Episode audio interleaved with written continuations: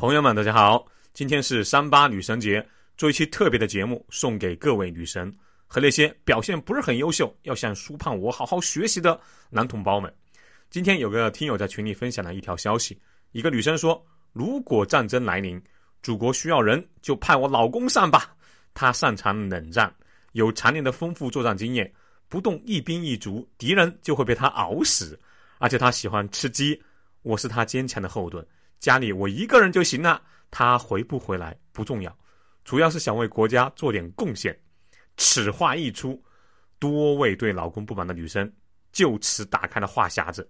我给大家读一下啊，其中有代表性的发言吧。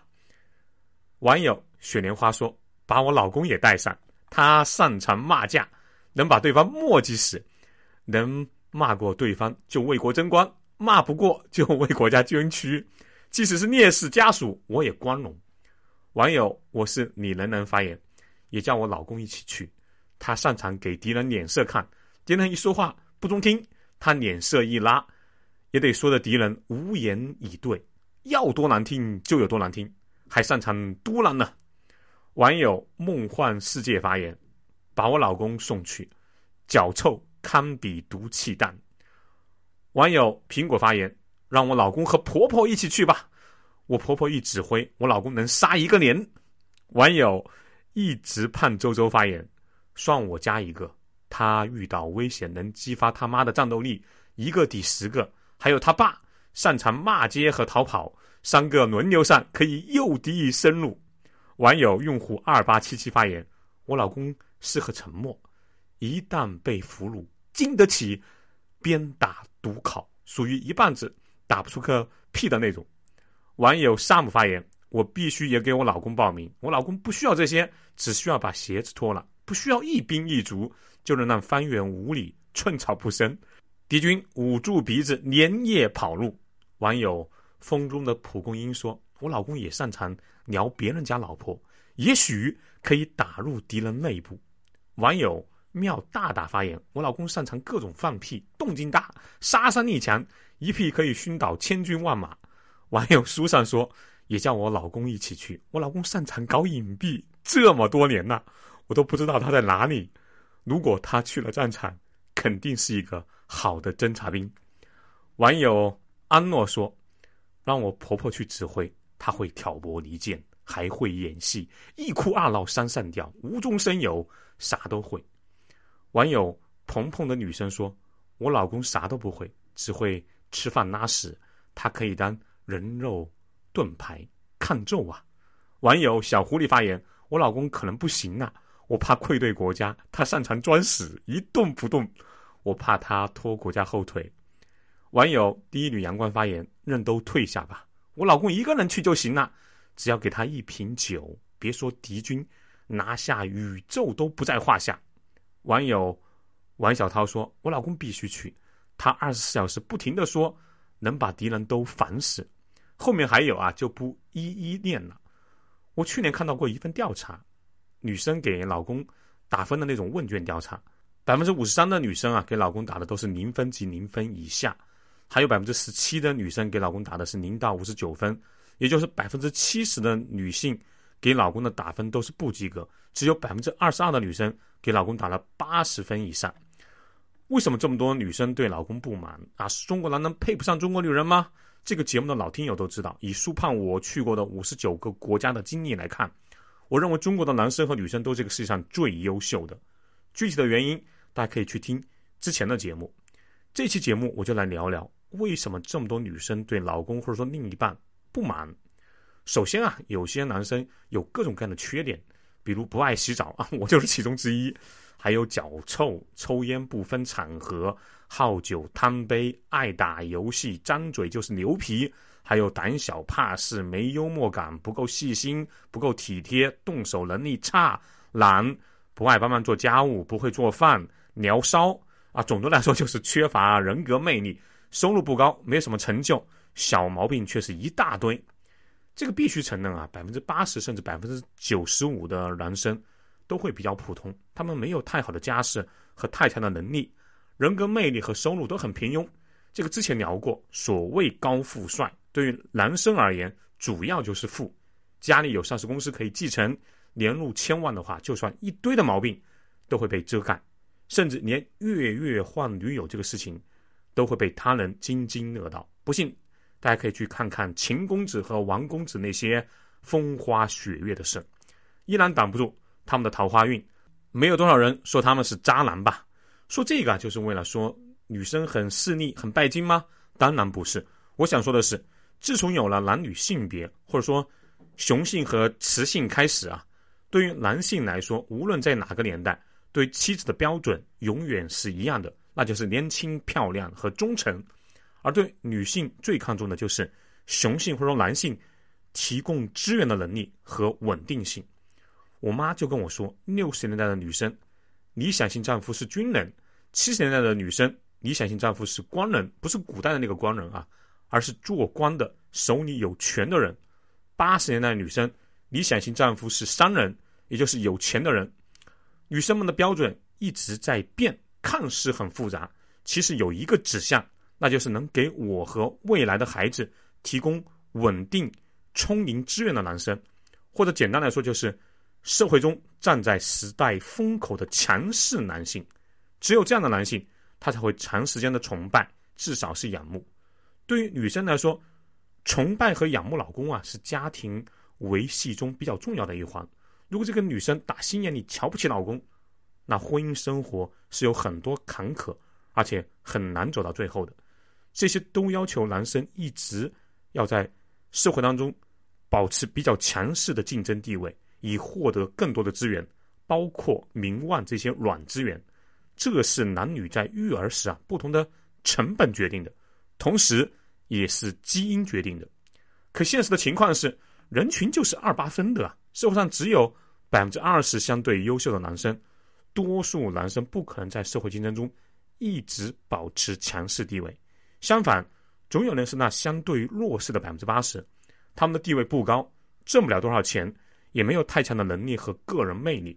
同样的，女性必须长期保持性吸引力，也就是所谓的年轻漂亮，否则一旦另一半有足够的选择能力的时候，是容易让第三者有可乘之机的。然而，尽管现在化妆品动辄大几千，整容美颜技术也越来越好，可是长期保持年轻漂亮的状态。保持性吸引力也是不可能的，因为岁月会渐渐夺取性吸引力。英雄迟暮，美人白头，是再自然不过的事情。所以，两性长期交往下来，最终决定婚姻能走多远的是各自的人品、良心和相互包容的性格。让良心去管理自己的私欲，靠人品去包容对方的不如意。另外，我想说的是。夫妻是互为镜像的，你是一个什么样的人，在什么样的层次，不用看别人，看你的另一半最清楚。如果夫妻双方有一方明显高于另一方一个档次，那么这段婚姻，除非另一方非常用心用爱去经营，否则是很难长久的。女生都梦想找到王思聪的家世、刘强东的能力、吴彦祖的颜值和黄渤的口才及众多优势于一体的。人类超高质量的男性，且不说那样的男性有没有啊？如果真的有那样的男性，那手握极大选择权的他或者他们，会要求另一半有刘亦菲的美貌、林志玲的情商、刘雯的身材、董明珠的事业，并且像传统的日本女人那样顾家的女性。有人说，了解自己最好的方式是，别人给你介绍对象的时候，那是真相乍现的一刻。因为这个世界上的人啊，无论男女，包括小孩，都会高估自己。比如，近百分之六十的年轻男性会认为自己属于优秀的百分之二十的群体，尤其在年轻的时候啊，有接近百分之八十的女生认为自己是长得好看的那百分之二十。工作中也一样啊，一个五个人的小团体，你如果一个个去问他们啊，为团队做了多少贡献，那贡献率加起来。基本可以肯定会在百分之三百左右，甚至以上，因为人是需要高估自己才能自洽的，才能在社会中很好生活的物种，否则就容易抑郁甚至自杀。但是人啊，迟早要面对现实。人的成熟一个很标志的时刻就是，看到你的另一半时，知道自己的底牌。只要是你在相对成熟的年龄，深思熟虑后做的选择。你的另一半绝大多数时候就是你真实的水平。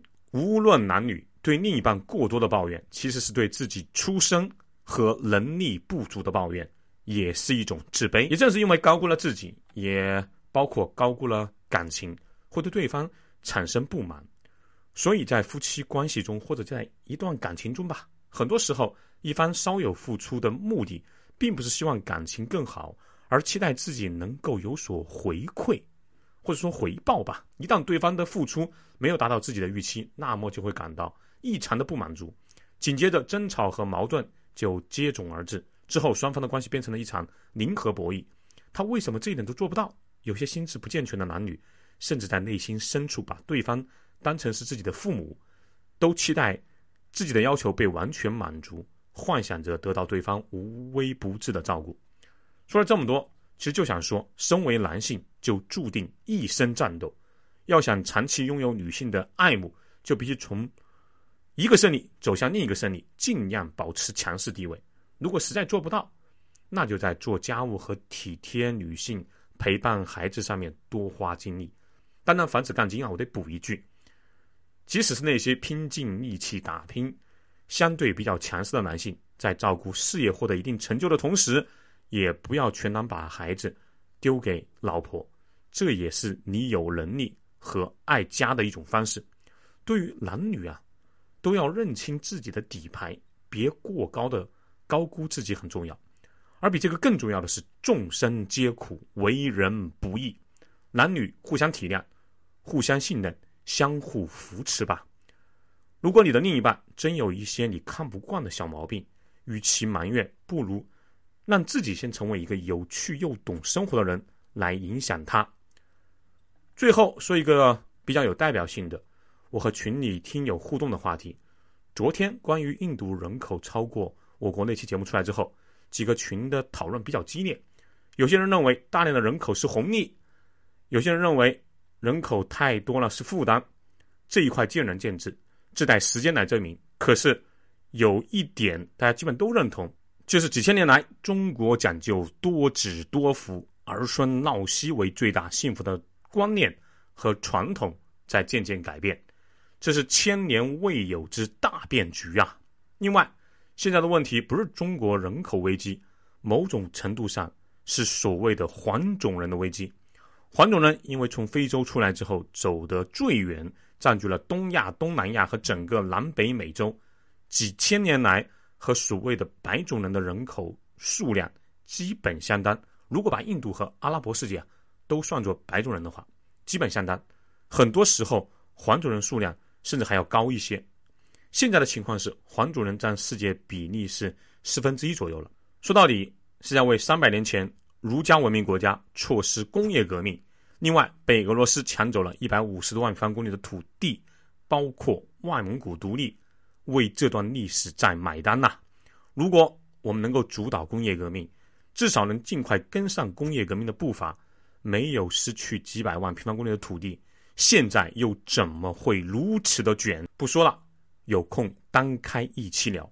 再次祝各位女神们女神节快乐！愿美丽的你如美丽的字，年轻漂亮一辈子。好，对旅游文化投资感兴趣的朋友，欢迎加苏胖的微信号幺八六二幺八九二六零五。另外，欢迎大家关注苏胖带你看世界节目，打 call 留言和转发节目。下期见哦。